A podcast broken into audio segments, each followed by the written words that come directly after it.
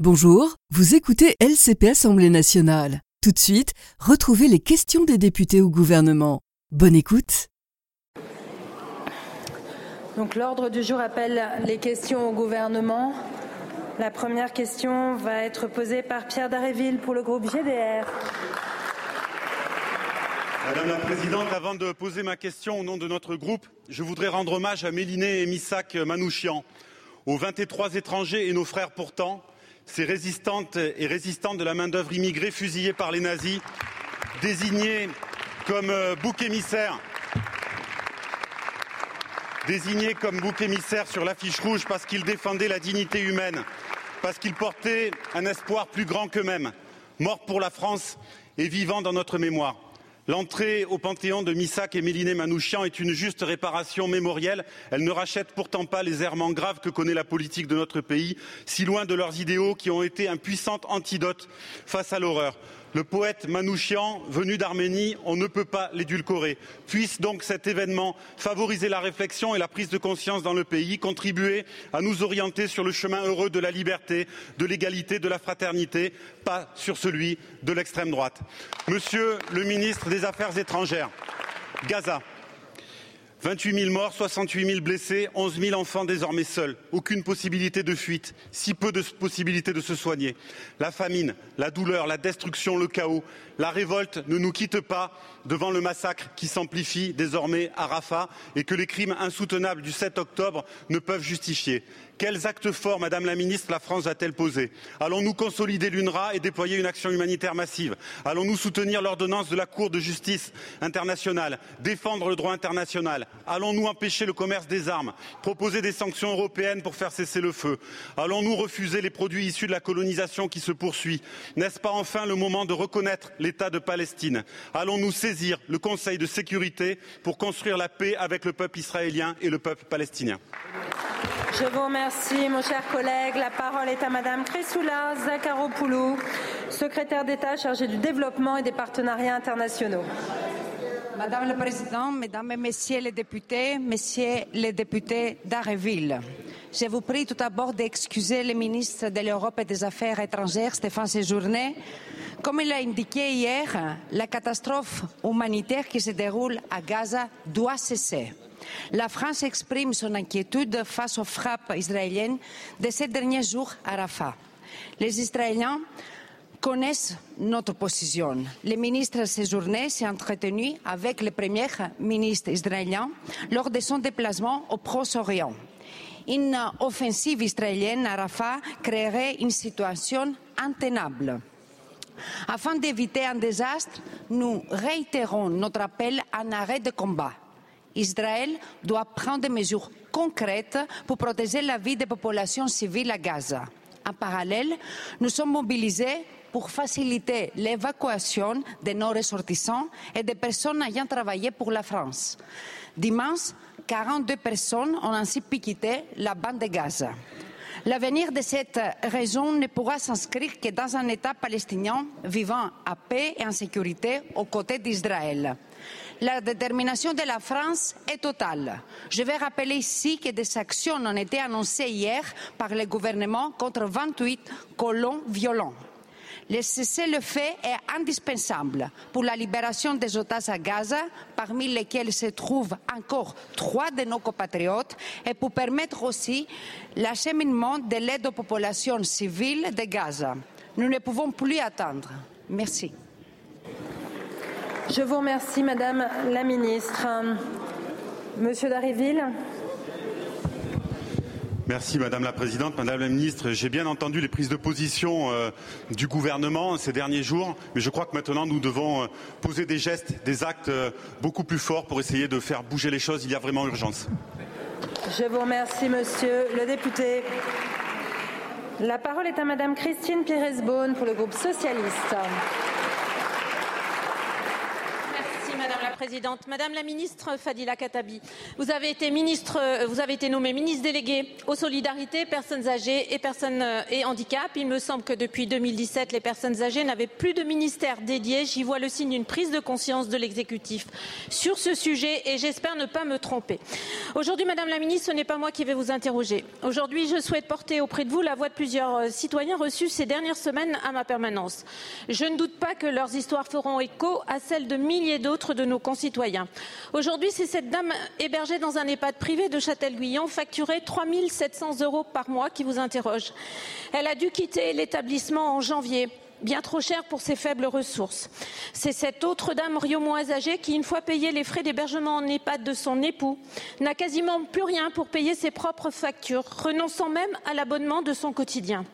Ce sont aussi toutes ces personnes qui, depuis des mois, m'écrivent leur incompréhension et parfois même leur colère face au refus obstiné de votre gouvernement de transformer la réduction d'impôt pour frais d'hébergement en EHPAD en crédit d'impôt, c'est-à-dire en aide pour tous. Madame la ministre, qu'avez-vous à répondre à leur détresse qui, croyez-moi, est bien réelle? Que prévoit votre gouvernement pour leur venir en aide aujourd'hui Et au-delà du reste à charge, comment comptez-vous répondre au défi du vieillissement de la population pour lequel, je le dis très clairement, nous ne sommes pas prêts De nombreux travaux, rapports, consolidés d'ailleurs dans la PPL de mon collègue Jérôme Guedj, contiennent beaucoup de réponses pour mener une réforme ambitieuse de la politique du grand âge. Procrastiner n'est plus possible. Quand cette loi verra-t-elle le jour, Madame la Ministre? Le 17 novembre dernier, votre prédécesseur, Madame Aurore Berger, s'est engagée à présenter au Parlement avant l'été une loi de programmation du grand âge. Faites-vous votre cet engagement. Je vous le répète, pour toutes ces personnes dont je parlais tout à l'heure, pour nous tous, il y a urgence. Je vous remercie. Merci beaucoup, Madame la députée. La parole est à Madame Fadila Katabi, ministre en charge des personnes âgées et des personnes handicapées. Merci bien, Madame la Présidente. Madame la députée Pires Beaune, vous le soulignez à juste titre, la situation euh, de ces personnes qui se retrouvent à ne plus pouvoir payer leur EHPAD, des personnes dépendantes dont les enfants ne peuvent plus non plus assumer financièrement les charges. À toutes euh, ces personnes, et vous avez raison, nous leur devons une réponse et des réponses même concrètes. Permettez-moi tout de même de rappeler, parce que nous sommes quand même pleinement mobilisés maintenant depuis de nombreuses années pour pouvoir améliorer la situation. S'il vous plaît, s'il vous plaît, s'il vous plaît. Premièrement, premièrement, euh, nous prenons en charge, tout d'abord, il faut le savoir, euh, les soins, avec une augmentation des dépenses de la branche autonomie qui a été créée en 2020, je le rappelle, 30% d'augmentation entre 2022 et 2027.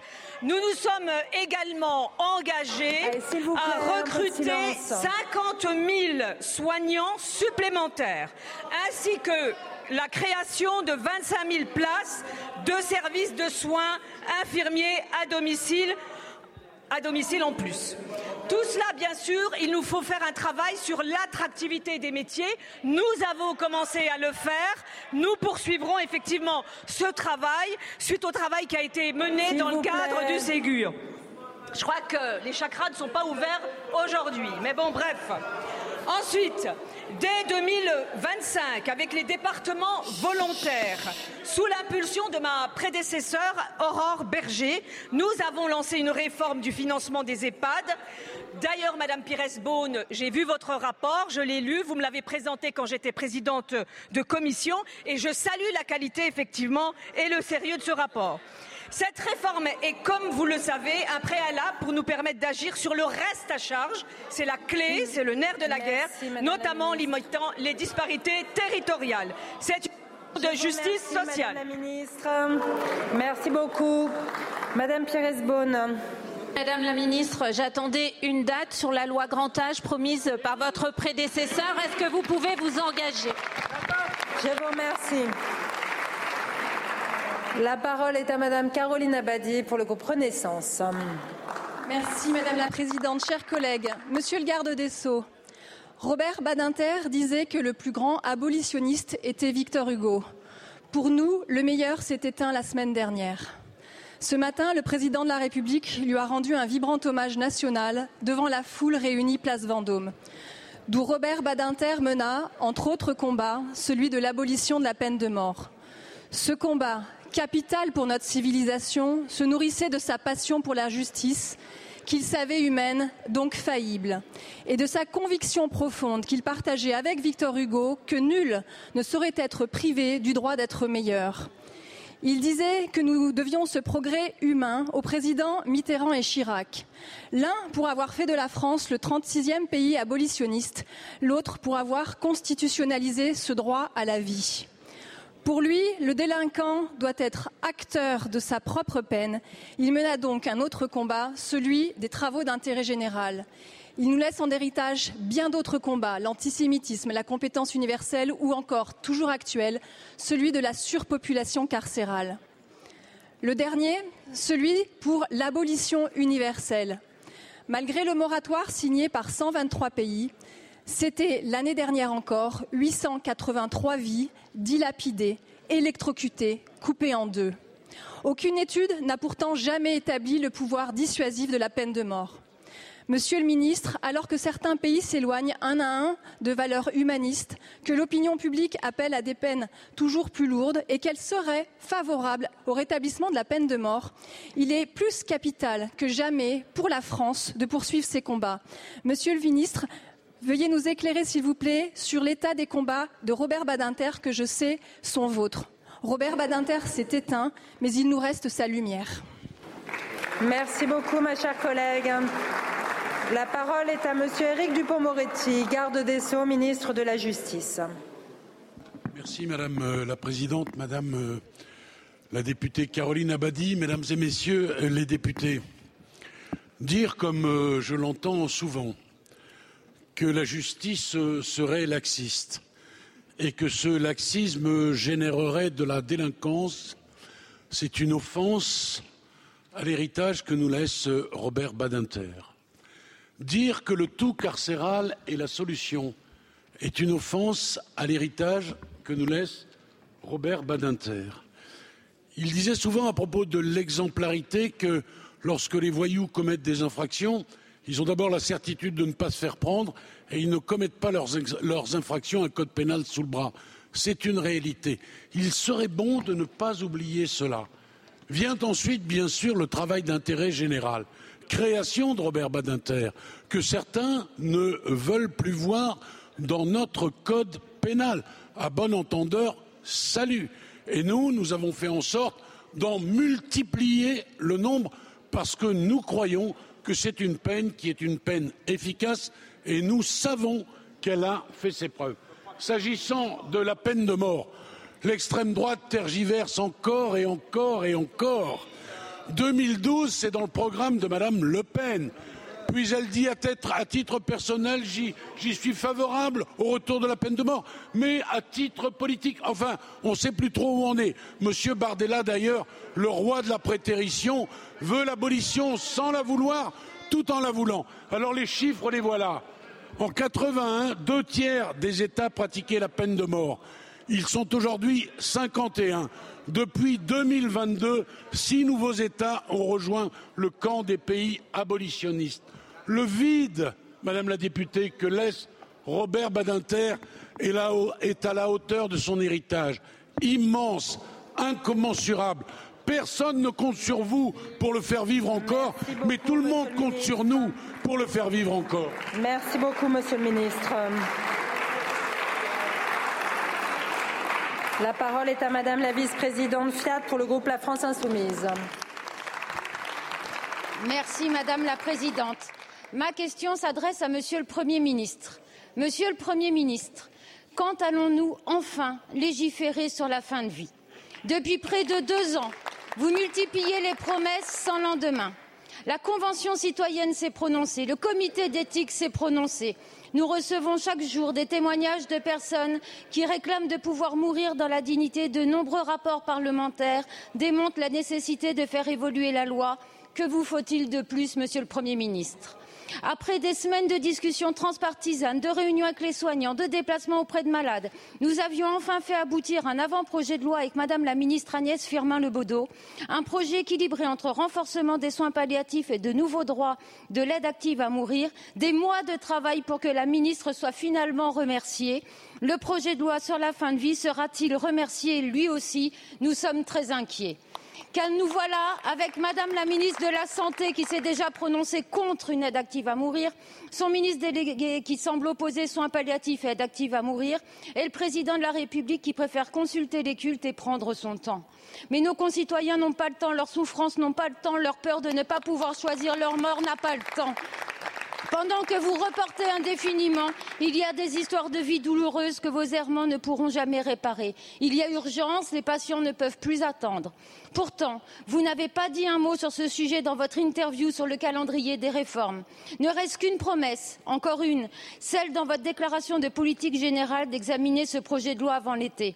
Alors ma question est simple, Monsieur le Premier ministre, allez-vous enfin respecter cette promesse? Je vous remercie, ma chère collègue. La parole est à Madame Catherine Vautrin, ministre du Travail, de la Santé et des Solidarités. Merci Madame la Présidente, Madame la Vice-présidente Caroline Fiat. Madame la Vice-présidente, je pense que nous serons d'accord sur le fait que la notion de fin de vie est liée à une pathologie et pas à un âge. Je le rappelle parce que je crois que c'est un des éléments importants que nous avons en partage. Vous avez évoqué les travaux qui ont été menés. Le premier, ça a été celui sur la douleur. Et l'un des constats, c'est l'impérieuse nécessité que nous avons à prendre en charge la douleur avec une stratégie décennale de, so de soins palliatifs. Monsieur le Premier ministre l'a rappelé dans son interview, l'a mis dans ma feuille de route. Donc ça, c'est la première brique sur laquelle je voulais insister. Le deuxième élément, c'est bien sûr l'aide à mourir. Et là aussi, je crois que les travaux qui ont été menés, et je rends hommage à votre collègue Madame Firmin Lebaudot, ont permis de consulter et de commencer à avancer avec des points extrêmement concrets. Le premier, c'est évidemment la situation dans laquelle est le patient, c'est-à-dire un pronostic vital engagé, irréversible, une souffrance physique réfractaire et deux conditions très importantes qu'il ait encore son discernement et d'autre part l'accord de l'équipe médicale. C'est précisément l'engagement du président de la République sur ce sujet. Alors oui, des consultations ont encore lieu. Il y en avait une jeudi dernier avec aussi bien des professionnels, des représentants des courants de pensée. Nous travaillons également avec les élus et avec le Parlement. Alors très concrètement, je serai fière de porter ce texte. Ce texte doit se terminer dans les semaines qui viennent, aller au Conseil d'État et ensuite nous aurons capacité à le discuter en fin de printemps et probablement à l'été. Voilà le calendrier, voilà l'engagement, Madame la Présidente. Merci beaucoup, Madame la Ministre. Madame la Vice-présidente. Merci Madame la Présidente. J'entends que nous légiférerons sur ce texte avant euh, le début de l'été.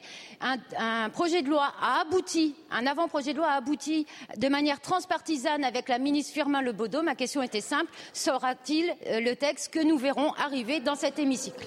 Je vous remercie, ma chère collègue. La parole est à Monsieur Jérémy Jordanov pour le groupe écologiste. Merci Madame la Présidente. Alors ma question s'adresse à Monsieur Berville, ministre de la Mer et de la Biodiversité, qui je crois n'est pas là. Monsieur le ministre, demain, une chaîne humaine de 600 mètres se formera sur le port de Saint-Malo. 600 mètres, c'est la longueur du filet dont sera équipé le nouveau navire-usine de la compagnie des pêches de Saint-Malo, un monstre capable d'engloutir 400 000 kilos de poissons par jour et d'en congeler 7 millions. Je salue les militants, associations, syndicats de pêcheurs qui se mobilisent pour protéger la biodiversité marine et la pêche artisanale. Et je dénonce les armateurs tenant d'une pêche industrielle ainsi que les responsables politiques qui accompagnent ce modèle destructeur des océans.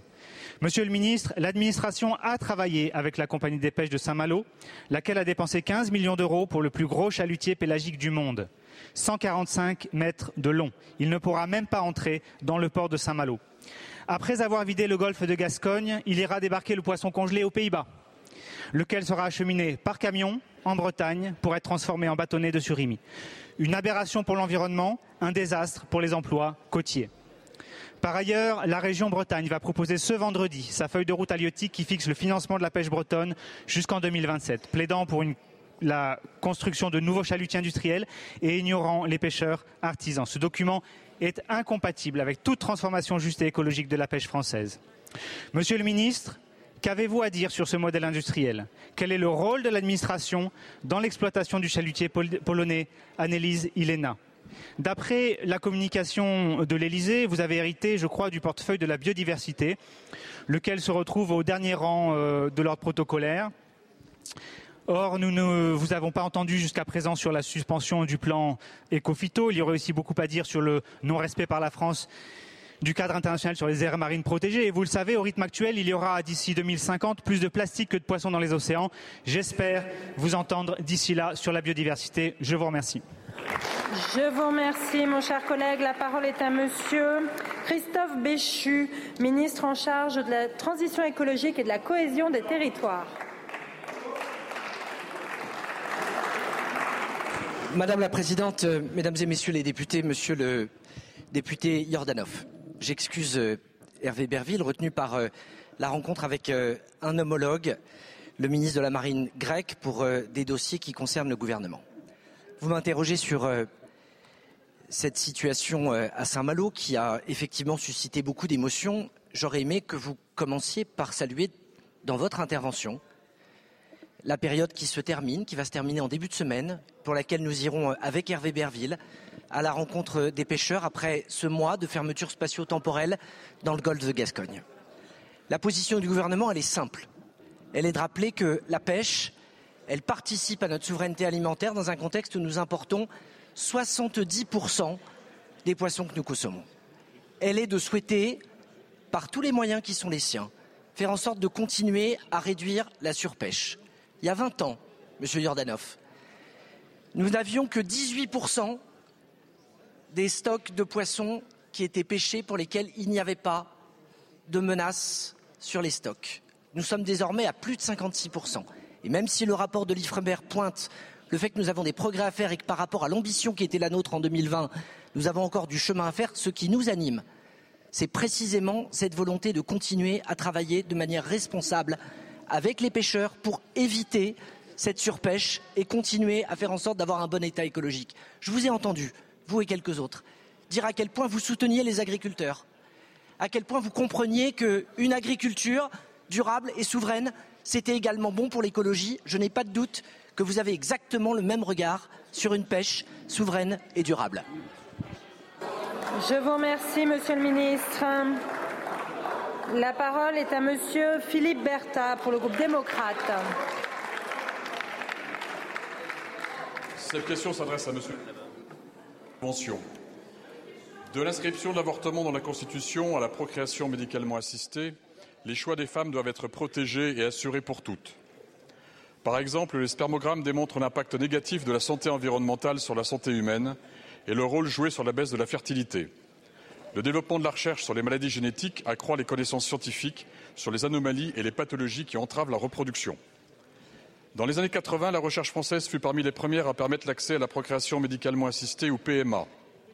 Mais nous sommes aussi l'une des dernières nations pratiquant cette technique à travers une médecine hasardeuse.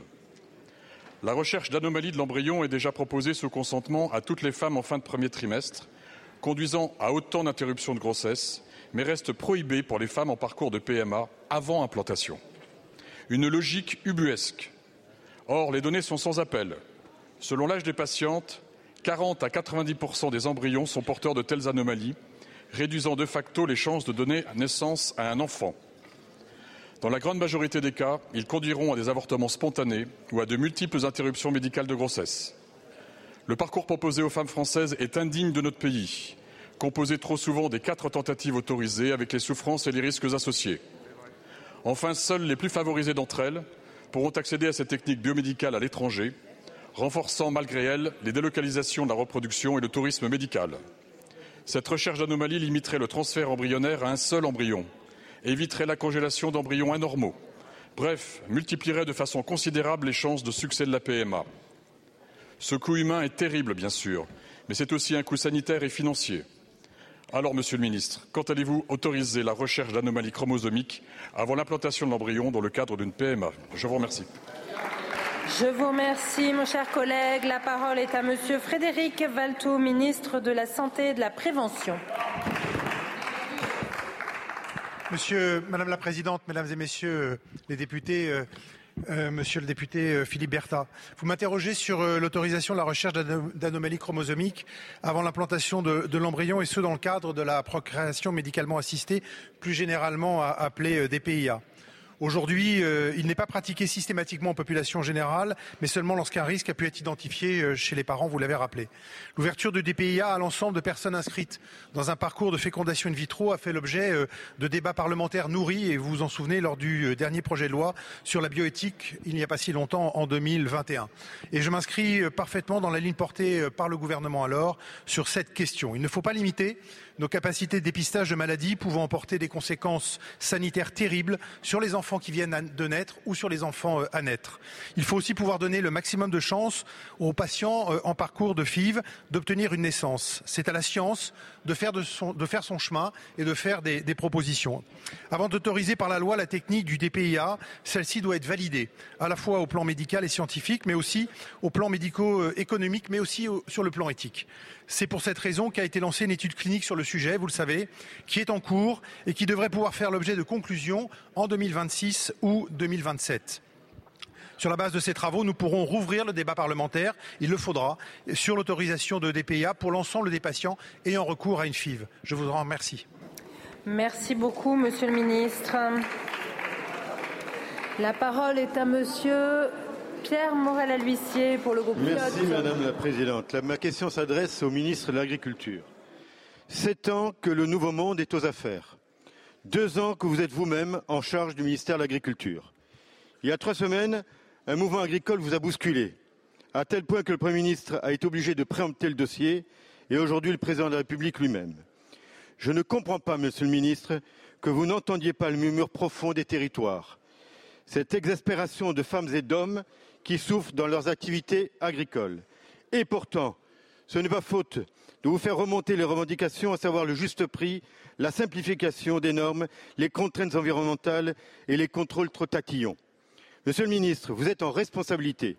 Vous avez un budget et un pouvoir réglementaire. Ne me renvoyez pas sur une future loi agricole. Ne me parlez pas de concertation avec les syndicats, car depuis le temps, vous devez connaître les dossiers et avoir les solutions. Ne vous réfugiez pas non plus derrière l'Europe. Vous avez des prérogatives pour prendre des décisions rapides et vous pouvez vous appuyer sur les préfets en leur donnant une certaine latitude. Certains le demandent et n'ont aucune réponse de votre part. J'attends avec mes collègues que vous preniez enfin vos responsabilités avec des mesures concrètes et urgentes. Merci beaucoup, mon cher collègue. La parole est à Monsieur Marc Fesneau, ministre de l'Agriculture et de la Souveraineté alimentaire. Merci euh, Madame la Présidente, Mesdames et Messieurs les députés. Monsieur le député Morel Alussier, j'ai l'habitude de prendre mes responsabilités, ne vous inquiétez pas. Sept ans que nous sommes au travail pour la rémunération des agriculteurs. Je pense à la loi Egalim. Je pense aussi à ce qu'on a fait en termes de transition et les moyens qui ont été dévolus dans ce cadre. Je pense qu'à ce que nous avons fait et qui doit continuer à se déployer sur la question du plan eau. Je pense au combat européen que nous menons au travers de la PAC ou sur les mesures miroirs. Oui, pardon, Monsieur Morel Alussier, il y a des débats qui sont aussi des débats européens. En revanche, nous avons besoin d'accélérer sur un certain nombre de choses, c'est vrai, sur les questions de simplification. Et il y a des mesures qui sont prises dès à présent. Il y a un décret curage qui a déjà été pris, dont on va s'assurer qu'il est bien déployé. Il y a un décret qui est au Conseil d'État pour simplifier les procédures. Ça ne date pas d'il y a deux ans, ça ne date pas d'il y a sept ans, ça date d'il y a 15 ou 20 ans, cette affaire-là. Vous avez été vous-même en situation d'être dans une majorité l'avez soutenu. Et donc, nous travaillons sur des sujets de simplification. Et puis, pardon, parfois, il faut passer par la loi. Et donc, là où il y aura besoin de passer par la loi, et nous, nous le ferons dans le cadre de la loi d'orientation agricole, c'est tout le travail que nous sommes en train de faire. Et puis en même temps, nous répondons à l'urgence. Nous répondons à l'urgence de l'élevage sur la MHE, avec un fonds d'urgence et un fonds qui prendra en charge les frais vétérinaires. Nous répondons à l'urgence sur la question viticole, 150 millions pour restructurer le vignoble, 80 millions de fonds d'urgence. À chaque fois, nous avons été au rendez-vous des différentes urgences, y compris dans les crises graves qu'a traversé l'agriculture. Je pense à la crise ukrainienne, la crise de l'inflation ou la crise du Covid.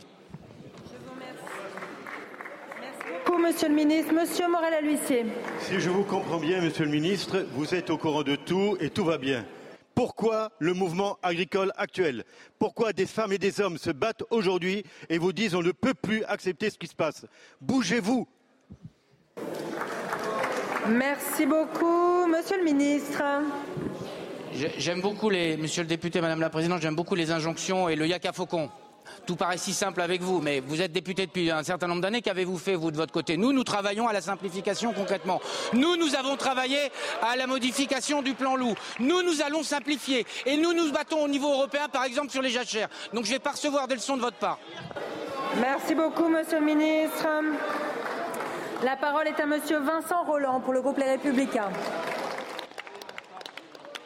Merci Madame la Présidente. Ma question s'adresse à Madame la Ministre des Sports. Je souhaite attirer votre attention sur une situation devenue insupportable dans les stations de sport d'hiver, et ce depuis le début de la saison, que dis-je depuis des années. En effet, nous constatons la présence de nombreux moniteurs de ski étrangers qui, pour certains, soit ne possèdent pas la carte professionnelle requise, soit, pour d'autres, ne satisfont pas à leurs obligations fiscales et sociales. Pendant que nos professionnels de l'enseignement du ski payent de lourdes charges, une concurrence déloyale s'est organisée sous leurs yeux, à leur détriment. Alors oui, des contrôles coordonnés sont organisés par l'administration, la gendarmerie, l'URSSAF, que je remercie pour leur implication, mais la réalité est qu'il manque de moyens humains et réglementaires. Il faudrait pour toute délivrance de carte professionnelle que soit assortie l'obligation de fournir pour le demandeur une attestation de conformité fiscale et sociale, quelle que soit sa nationalité, à l'instar de ce que les écoles de ski demandent à leurs moniteurs. À ce contexte particulier vient se rajouter le rapport de la Cour des comptes à charge et parfois caricatural sur les sports d'hiver. Qu'en pensez-vous? Madame la ministre, le problème de la concurrence déloyale est identifié, il faut le régler. Et d'ailleurs, il se pose aussi pour les, les artisans taxis. Il est du rôle de l'État que de protéger l'activité de nos compatriotes. Je vous remercie. Merci beaucoup. La parole est à Madame Amélie Oudéa-Castéra, ministre des Sports, des Jeux Olympiques et Paralympiques. Madame la Présidente, Mesdames et Messieurs les députés, Monsieur le député Roland, merci beaucoup pour votre question. Vous soulevez des enjeux qui sont importants et j'ai envie de dire a fortiori dans un contexte où on sait que depuis la crise du Covid, il y a une augmentation du nombre de moniteurs étrangers qui viennent encadrer en France. Il est donc capital, vous l'avez dit, que nous contrôlions de manière très rigoureuse à la fois les titres et qualifications qui sont les leurs, mais aussi que nous sécurisions les conditions d'une concurrence la plus loyale possible quant à leurs obligations à la fois fiscales et sociales. Vous évoquez les moyens, nous les renforçons. C'est le sens de la création au 1er septembre dernier du service national des métiers de l'encadrement du ski et de l'alpinisme que j'ai chargé de cette mission de coordination de nos inspections, de l'évaluation aussi sur toutes ces questions. Et je précise que pas plus tard que hier, à Courchevel, un contrôle interservice d'ampleur a été diligenté exactement sur ces questions. Notre vigilance ne baissera pas d'un iota sur ces enjeux qui sont absolument majeurs et j'avais l'opportunité de m'en entretenir récemment avec le président du syndicat national des moniteurs de ski français.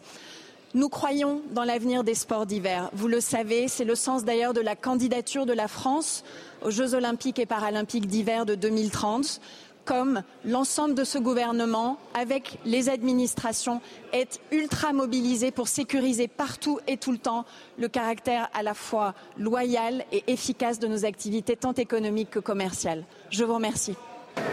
Merci beaucoup, Madame la Ministre. Monsieur Roland. Oui, merci, Madame la Présidente. Euh, nous sommes évidemment d'accord pour une concurrence à une seule condition, c'est qu'elle soit loyale. C'est ce à quoi il faut veiller absolument. Je vous remercie. Je vous remercie.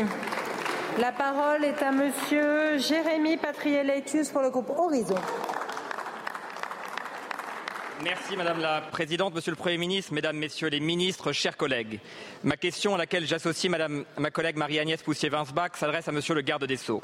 Depuis quelques jours, la machine infernale des réseaux sociaux s'emballe et fait entendre une musique insidieuse, pernicieuse et profondément dangereuse, celle d'une campagne de désinformation qui s'est propagée avec une rapidité déconcertante, pour ne pas dire effrayante. Sur différents posts et vidéos, on peut lire que la France ne criminaliserait plus le viol, que le président de la République l'aurait dépénalisé et qu'il serait même désormais permis.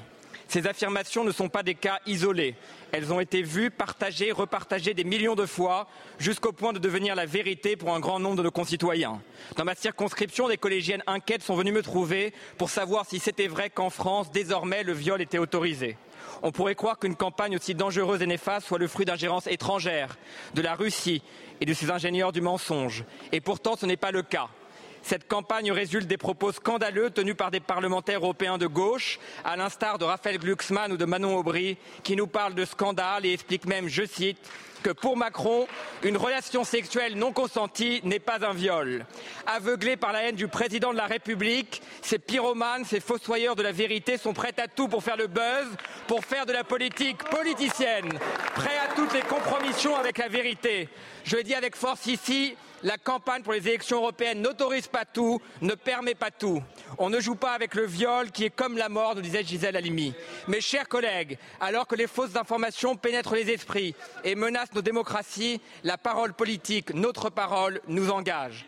Nous avons une responsabilité, celle de garder de la dignité, de la mesure, de la tempérance, celle de ne pas être nous-mêmes, chers collègues, des ingénieurs du chaos et du mensonge. Monsieur le garde des Sceaux, pouvez-vous redire à la représentation nationale la position de la France afin que la vérité puisse être rétablie? Je vous remercie. Je vous remercie. La parole est à monsieur Éric Dupont-Moretti, garde des Sceaux, ministre de la Justice. Merci, merci, monsieur le député, de me permettre en deux minutes de remettre les pendules à l'heure. Et c'est très important. Tout part, tout part d'une directive européenne. La position de la France est très claire. En droit se pose une question de compétence. À compter de ce moment, avec l'Allemagne d'ailleurs, nous pensons qu'il n'est pas possible de modifier l'article 83 du traité fondamental. C'est pas plus compliqué que ça. Et ça n'est rien d'autre que ça. Là-dessus, les LFistes qui devraient ouvrir un code pénal de temps en temps nous racontent quoi? Ils nous racontent que le président Macron ne veut plus que le viol soit criminalisé. Mais c'est une folie que de raconter cela. Outre, outre, outre que le propos est injurieux, des tas de femmes qui ont été victimes se posent la question, évidemment, puis-je encore déposer plainte Et j'ajoute, pour vous donner totalement tort, qu'en France, les condamnations pour viol ont augmenté de 30% depuis 2017. Et j'ajoute que notre législation est la plus sévère d'Europe, mesdames et messieurs les députés et les fils. Et enfin, et enfin, pour en terminer, je dois dire que le Parlement, la Commission, le Conseil, dans un trilogue conclusif nous donne raison et reprend les éléments qui sont les nôtres. Non, en politique, on n'a pas le droit de tout. Ce que vous avez fait est une honte et un scandale. Merci beaucoup, Monsieur le Ministre.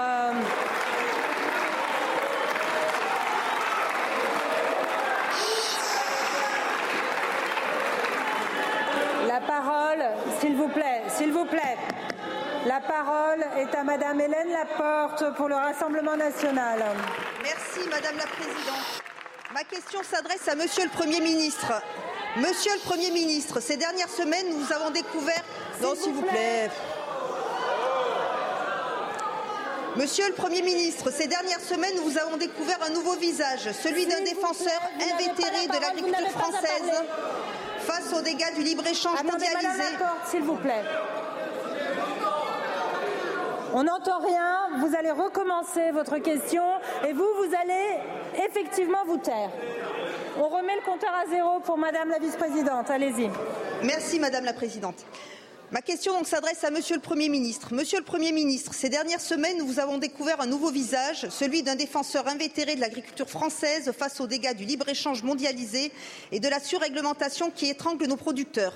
Mais qui croire, monsieur Attal? Vous qui assurez que les agriculteurs français seront protégés de la concurrence internationale déloyale Ou monsieur Dombrovski qui, hier au Parlement européen, vantait les mérites des accords de libre-échange pour l'agriculture européenne en défendant un projet d'accord avec le Mercosur que les présidents Lula et Millet s'empressent de voir conclu et qui fera passer de 13 à 26% la part de viande bovine importée depuis l'Amérique du Sud qui croire, Monsieur Attal?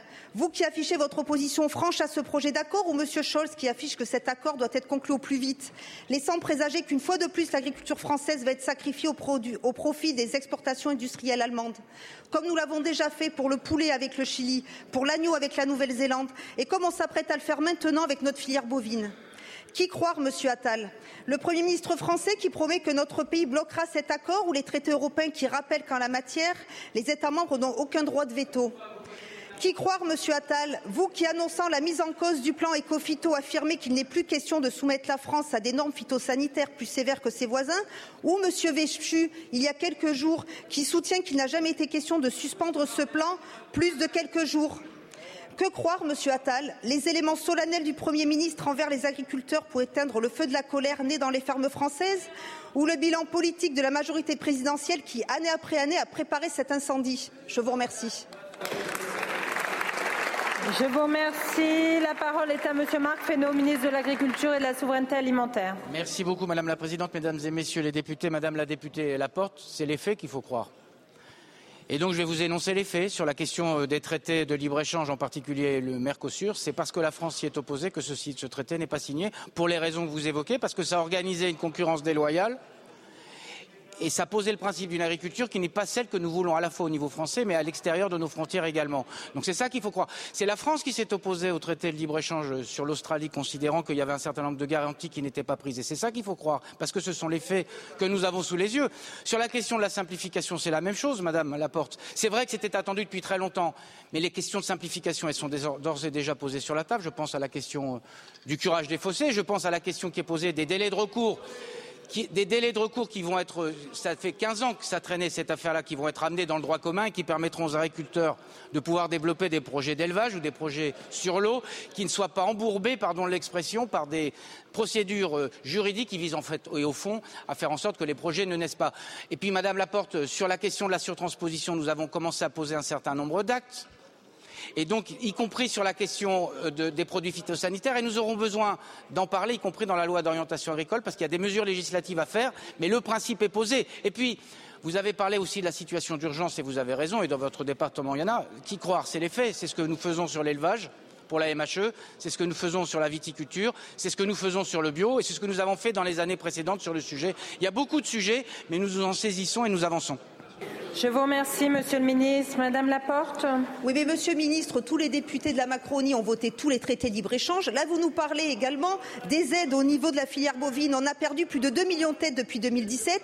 Il y a des aides qui sont annoncées. J'ai des retours, moi, du Lot-et-Garonne, et je les tiens à votre disposition, où il y a de trop nombreuses exclusions et la filière n'est pas complètement protégée. Ce n'est pas vrai. Mais je tiens ces éléments à votre disposition, Monsieur le Ministre. Je vous remercie, Monsieur le Ministre. Madame la députée Laporte, vous, vous trouverez toujours la porte du ministère, la porte du gouvernement ouverte pour essayer, pour essayer de répondre à des sujets pratiques qui peuvent se poser sur les questions du déploiement. Nous aussi, nous regardons avec vigilance la question du, déploiement de la mesure sur l'élevage. Et donc, on regardera s'il y a des difficultés. Mais le guichet est ouvert depuis le 5 février. Je constate qu'il y a un certain nombre de gens qui s'y sont déjà inscrits. Et donc, on puisse faire évoluer les dispositifs, pas de problème. En tout cas, pour l'instant, il est sur la table. Je vous remercie, Monsieur le Ministre. La séance des questions au gouvernement est terminée. La séance est surprendue. Elle reprendra à 15 heures. Vous venez d'écouter Les questions au gouvernement, un podcast proposé par LCP Assemblée nationale chaque mardi. À bientôt.